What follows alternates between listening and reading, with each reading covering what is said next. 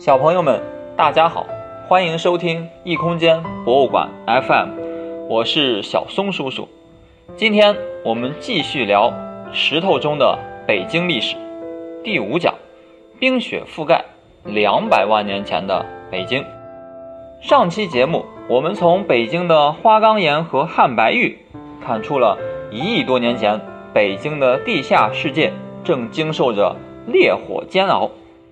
而百万年前的北京却是处在冰天雪地当中，这又是怎么回事呢？我们还是要去岩石中寻找蛛丝马迹。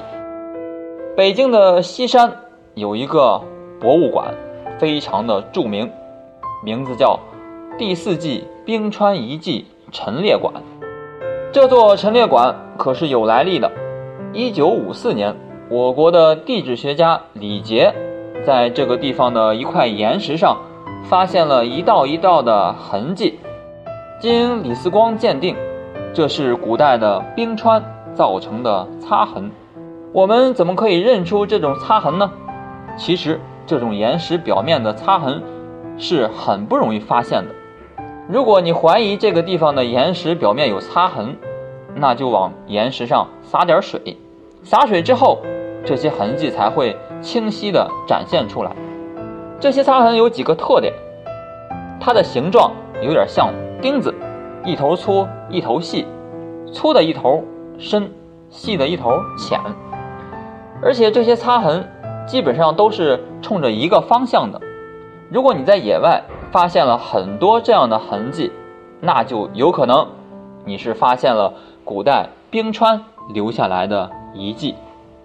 石头看起来比冰要硬很多，那冰是怎么能够在如此坚硬的石头上留下痕迹的呢？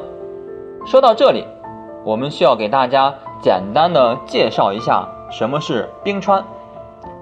川的意思就是河，我们常说的一个词语叫做名山大川，指的就是著名的大山大河。冰川那就是冰河。河里装的不再是水，而是冰。大家都知道，河水是不停的流动的，冰呢很坚硬。那冰组成的河流，它可以流动吗？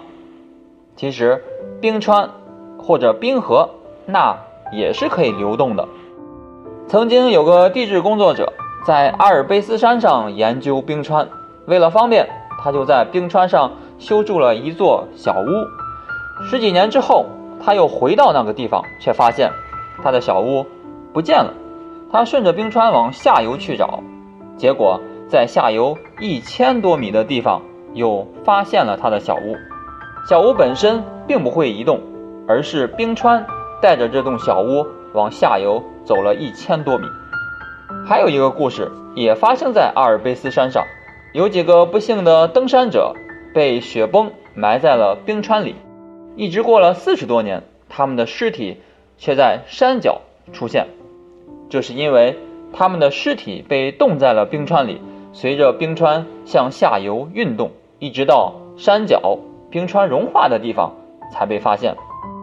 从上面的两个故事，我们也可以看出，冰川确实是不断移动的，只不过它移动的很慢，有时候一年也就几十米。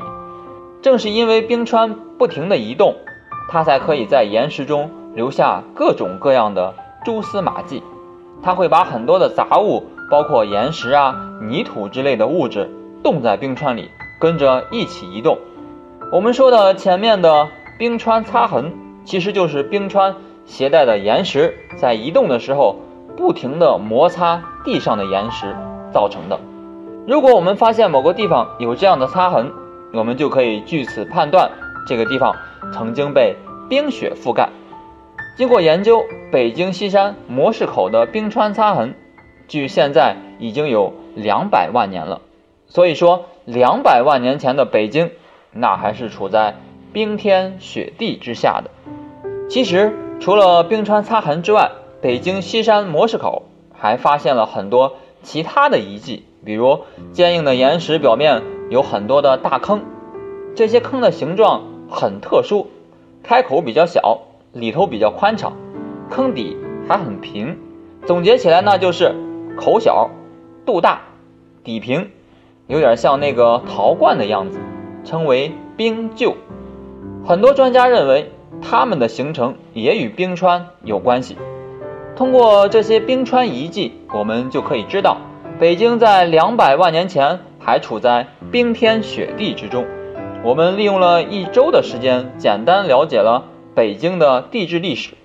四亿多年前，大海之下的北京；三亿多年前，地面上的北京；一亿多年前，恐龙游乐的北京和岩石炙烤的北京。